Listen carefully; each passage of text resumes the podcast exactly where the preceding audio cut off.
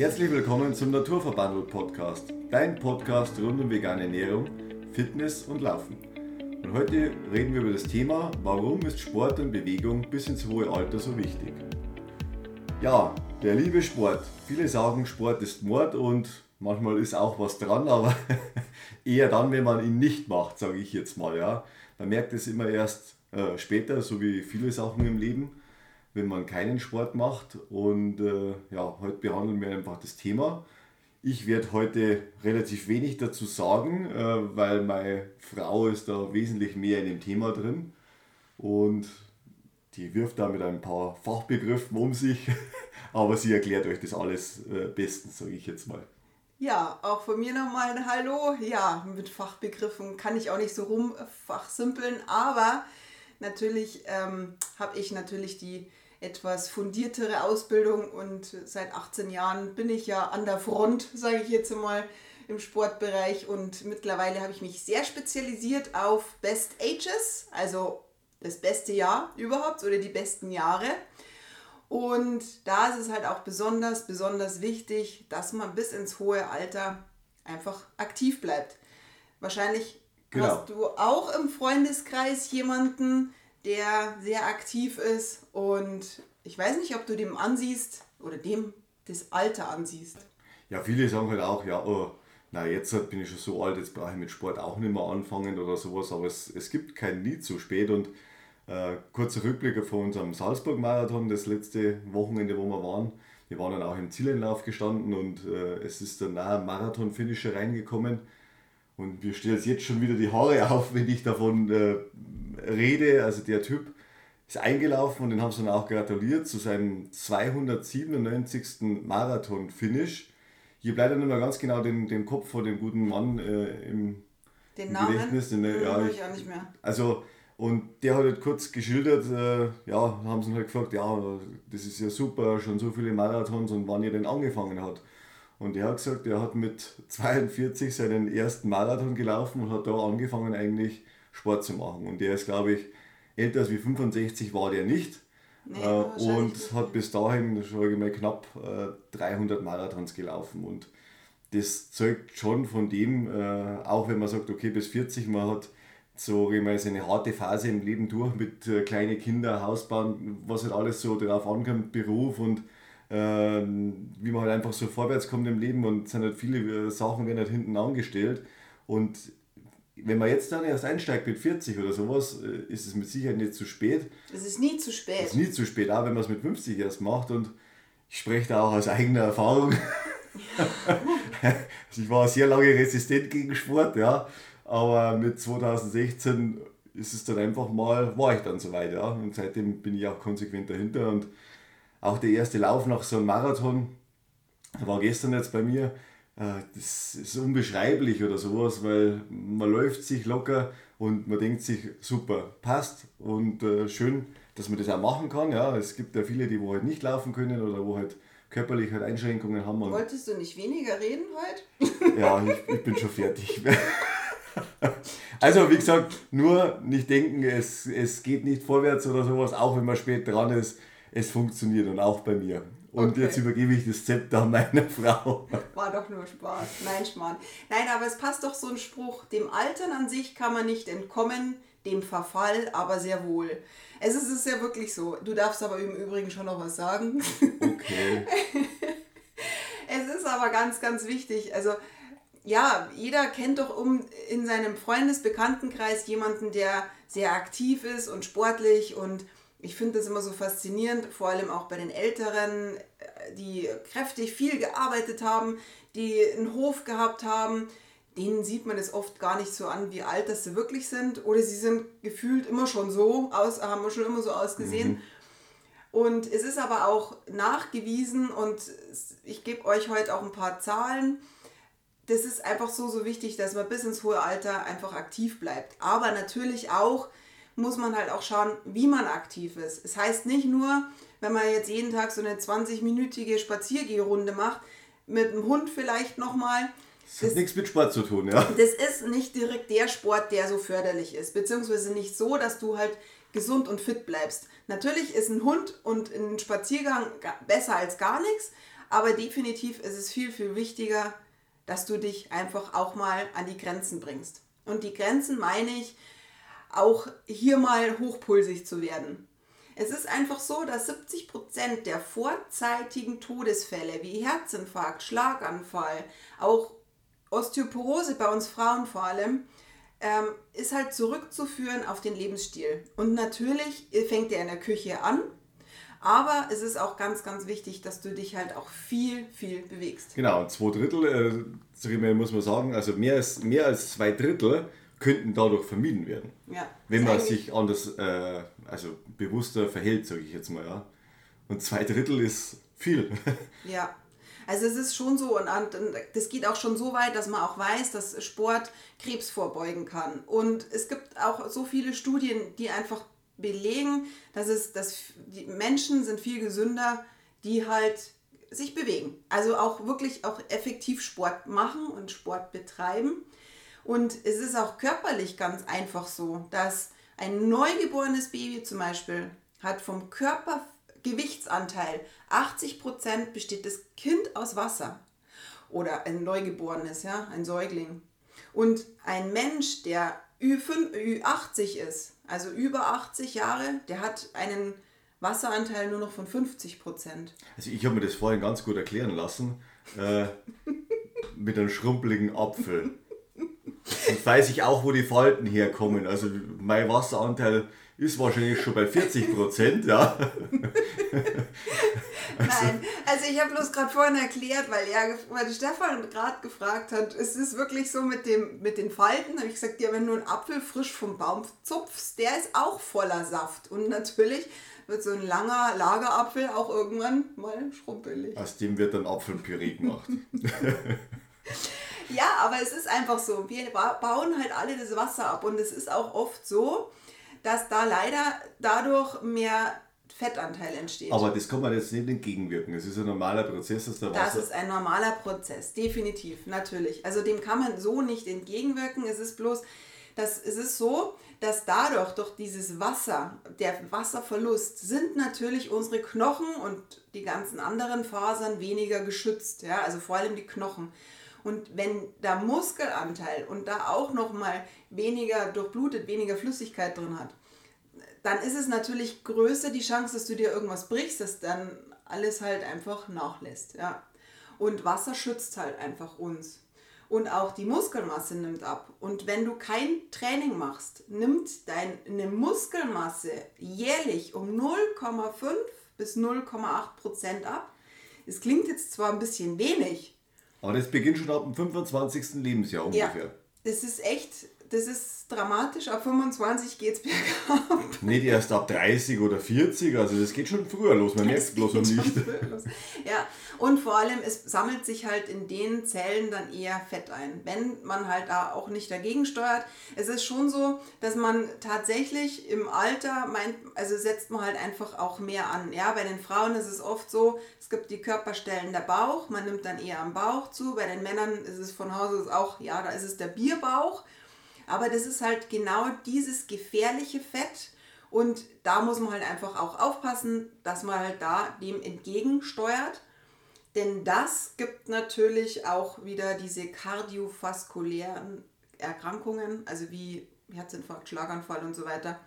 Dem wollen wir natürlich entgegensteuern. Das ist dieses gefährliche Bauchfett. Und das wird natürlich auch angelagert, hat natürlich auch hormonelle Geschichten, weil dein Hormonsystem auch im Jahr, im Laufe der Jahre ähm, auch sich, äh, auch dieser Hormonspiegel sinkt und bei den Männern das ist das Sexualhormon Testosteron und bei den Frauen das Östrogen. Also da auch da, vor allem in der Menopause, also nach sozusagen, ja, in der Menopause, ähm, sinkt halt der Östrogenspiegel noch rapider. Und nur kurze Anmerkung zum Bauchfett. Also ich habe mir das mal so erklären lassen, dass das äußere Bauchfett nicht so schlimm ist wie das innere Bauchfett. Ja, weil deine inneren Organe tatsächlich, es klingt gemein, aber die verfetten. Ja, es ist das ist, diesen Transfettsäuren kriegst du dann in Blutbild gesagt und wenn die zu hoch sind, dann, ähm, ja, ich glaube doch Transfettsäuren, wie die Blutbilder direkt heißen, weiß ich jetzt auch nicht, aber dieses Fett, das entsteht, wickelt sich halt auch um deine Organe Und es ist echt ge- sehr gefährlich. Ja. Okay. Ja, genau. Was natürlich ähm, ganz wichtig ist, ist natürlich auch zu wissen, denn der Knochen wird halt abgebaut durch die Mineralsalze. Also beziehungsweise nicht durch die Mineralsalze, sondern der Mineralsalzgehalt im Knochen nimmt ab. So ist es richtig erklärt. Und dadurch, wenn die Knochendichte abnimmt, dann wird es halt einfach auch gefährlich und bei uns Frauen sowieso. Wie gesagt, beim, der, nach der Menopause ist es oder in der Menopause ist es sowieso so, dass der Östrogenspiegel, der sinkt. Dadurch baut sich auch der Knochen leichter ab. Dadurch ist das Osteoporose-Risiko bei uns Frauen noch höher. Und dem kann man aber total gut entgegenwirken. Und da bin ich total begeistert, als ich das gelernt habe oder nochmal gelesen habe. Dieses hochintensive Intervalltraining, das wir im Draußen Fit zum Beispiel machen, durch Sprünge, durch schnelle Sequenzen, kannst du dagegen steuern.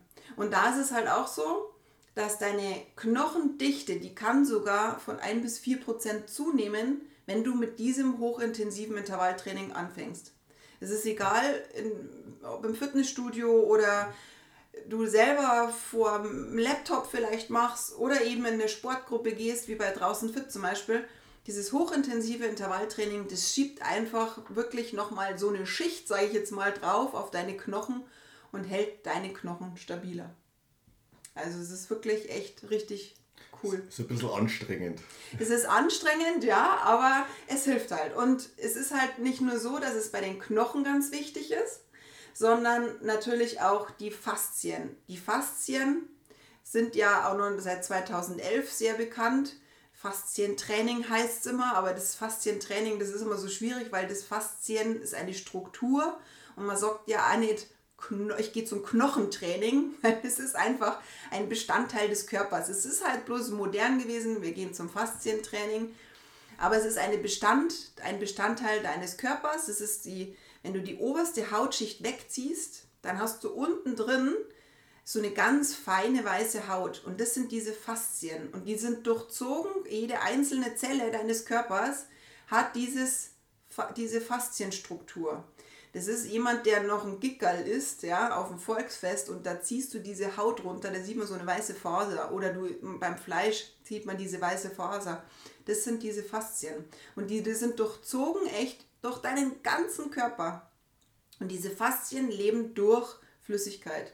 Die werden sehr ähm, weniger porös, wenn deine Flüssigkeit ständig in deinem Körper passt. Und Flüssigkeit und die Faszien brauchen Bewegung. Bewegung, die wollen in alle Richtungen immer bewegt werden und so bleiben die einfach fit, die flexibel. bleiben flexibel, genau, die haben da einfach, die mögen das. Und wird das nicht mehr gemacht, werden dann kommen Verklebungen, kommen Verspannungen, werden teilweise brüchig, es reißt Gewebe. Und wie gesagt, das ist in jeder einzelnen Zelle da. Wenn dein Muskel leicht reißt, weil da, das sind auch doch Faszien, ganz, ganz kleine Faszien, ähm, dann, dann wird, wirst du halt anfälliger, was auch Muskelfaserrisse betrifft. Und generell Risse einfach im Bindegewebe. Also die Durchblutung wird halt angeregt durch Dehnen, durch Bewegen, durch Drücken, durch Rollen. Rollen, ja, die Faszienrolle. Jeder musste die Faszienrolle dann zu Hause haben, weil man einfach gemerkt hat, dass die Flüssigkeit dadurch angeregt wird. Ja. Und auch die Faszien werden total gut angeregt durch Sprünge, weil da einfach diese ganze oder durch so, so pulsierende Bewegungen, wenn ich Yoga zum Beispiel mache oder Yoga Pilates, dann ist es wirklich so, wir machen immer so eine ganz kleine pulsierende Bewegung, weil die Faszien, die wollen eine kleine, so einen kleinen Impuls immer haben und dadurch werden die gut durchblutet. Mhm. Genau. Und ja, klar, Herz-Kreislauf ist für ein Herz-Kreislauf ist natürlich immer sehr wichtig. Wir Sportler schauen natürlich immer auf unsere Herzfrequenz. Da merkt man halt natürlich auch, wenn du länger läufst, wird dein Herz-Kreislauf-System besser, weil du einfach dein Herz-Kreislauf-System so anregst, dass dein Puls einfach niedriger wird. Aber man muss dem Trainingsreize setzen, das muss man ganz klar sagen. Also wenn man jeden, äh, jede Woche seine dreimal 10 Kilometer läuft in der gleichen Geschwindigkeit, äh, dann fällt einem das halt zunehmend leichter, ja. Äh, aber man, man ist deswegen nicht unbedingt besser oder sowas. Und erst wenn man wieder mal, sage ich mal, schnellere Läufe macht, wo man, sage ich mal, den hochpulsigen Bereich reingeht, also aerobes Training macht, mhm. dann... Anaerob. Aerob äh, ist Aerob. Anaerob, Entschuldigung. Mhm, also, ist. Wo man sich quasi ein bisschen überbelastet, ja. Wo man sich quält, ist. Wo man sich... da wo es weh tut, ja. Dann erst, äh, sage ich mal, merkt man dann, wenn man wieder mal einen langsameren Lauf hat, dass das Ganze ja. wieder besser ist. Also das ist ja das geliebte Intervalltraining oder so. Und genau das brauchen wir, dass wir unser Kreislaufsystem wirklich in Schwung halten. Und es funktioniert wirklich sehr, sehr, sehr gut. Und all diejenigen, die jetzt in Salzburg Halbmarathon, Marathon mitgelaufen sind, äh, die haben es auch gemerkt, wenn sie die Intervalle gemacht haben und haben dann auch einen langsameren Lauf gehabt, dass der wesentlich leichter gegangen ist, als wie halt, wenn man kein Intervalltraining gemacht hat. Also ja, weil der Körper einfach sehr schlau ist. Der weiß, okay. Ich reagiere drauf. Ich, ich reagiere drauf. Der macht jetzt wieder so einen Blödsinn. Ich muss mich vorbereiten, also baue ich auf. Und mhm. Natürlich ist da das Herz-Kreislauf-System auch so, dass das halt vorbereitet wird. Das wird alles gut durchblutet. Das wird alles elastischer. Die e-, Elastizität nimmt zu. Ähm, und im Alter werden wir ja auch hier nicht mehr so ja, gefördert. Also beziehungsweise diese Elastizitäten lässt halt ja nach, auch bei den Arterien. Ja. Die Arterien, unsere wichtigsten, sage ich jetzt mal, Rohre im Körper, ganz blöd gesagt, die werden ja auch, im Alter wird die Wanddicke nimmt zu. Ja. Und dadurch muss ja mehr oder das Blut muss ja durchgedrückt werden. Das ist, ich sag's auch. Dass das gleiche durchgeht, muss der Druck höher sein. Genau, ja, das ist einfach so. Das ist wie wenn man ein verkalktes Rohr hat. Ja, da muss natürlich auch mehr Wasser durchfließen, aber wenn es blöd läuft, kommt halt da irgendwann mal nichts mehr durch. Und dann ist es halt Worst Case, ja, dann ist es ein Herzinfarkt, ein Schlaganfall oder was auch immer. Und im Alter nimmt diese Wanddicke sowieso zu. Das Problem ist bloß, wenn man da nicht immer schaut, dass das Blut flüssiger bleibt, dass der Blutdruck grundsätzlich einfach grundsätzlich niedriger ist, dann ist es halt einfach gefährlich, wenn man halt da nicht aufpasst. Und da ist natürlich auch die bewusstere Ernährung sehr wichtig. Ja? Da muss man halt einfach auch schauen, dass die Blutfettwerte gut sind, dass das Cholesterin gut ist.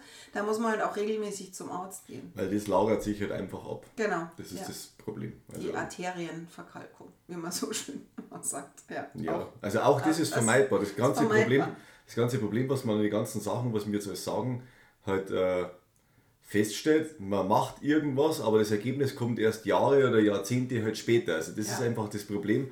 Und darum ist es halt für viele sehr, sehr schwierig, dann dran zu glauben, dass es ja wirklich funktioniert oder auch dran zu bleiben. Ja. Und das ist eigentlich das Hauptproblem, ja, bei, bei, bei solch langwierigen Geschichten. Aber man muss ein anderes Mindset, äh, sage ich mal, dazu entwickeln, dass man sagt, man macht das ja für sich und wenn es einem jetzt in der, in der Ist-Zeit gut tut, dann tut es einem auch in der Zukunft gut. Ja? ja. Äh, weil man lebt ja jetzt schon besser und hat später, wenn man alter ist, auch den Vorteil dazu. Und man darf das halt nicht so außer Acht lassen, das Ganze. Ja, genau so ist auch die Lungenfunktion. Auch hier nimmt die Sauerstoffaufnahme im, im Laufe der Jahre nimmt schon ab. Aber auch hier, diese Sauerstoffsättigung, die kann man, dem kann man auch entgegenwirken. Und vor allem natürlich, wenn man draußen in der frischen Luft, in der frischen Luft Sport macht, dann ist es ja wie eine Sauerstoffdusche ja, für die Lungen. Das ist mega wichtig. Und da auch hier, man darf mal wirklich außer Atem kommen. Da muss man echt mal richtig die Lungenflügel spüren. Da nimmt man echt sehr viel auf. Ja. Und je besser, dass man körperlich vorbereitet ist, desto leistungsfähiger man ist, desto weniger anfälliger ist man halt einfach für so Herz-Kreislauf-Erkrankungen. Natürlich gibt es immer Ausnahmen. Da kann man jetzt nicht immer so eine Glocke drüber und du bist unsportlich oder du, derjenige, was weiß ich, hat zu wenig Sport gemacht. Oder den Fußballer, den hat es auch umgehauen auf dem Spielfeld, der war topfit und ja, äh, ist gestorben. Ja, das auch, ja. Aber da kann halt natürlich nicht, man muss halt schon schauen, wie geht es einem selbst, ja. Und Statistiken sagen halt einfach, dass es wichtig ist bis ins hohe Alter. Ja, das ist ja nachgewiesen, sagen wir so. Ja. Dann ist es natürlich auch wichtig in der Motorik, ja. Man ist auch nicht mehr so im Laufe der Zeit, im Laufe des Alters ist man auch motorisch nicht mehr so fit oft. Das, vielleicht sagt dir auch Sturzprävention was.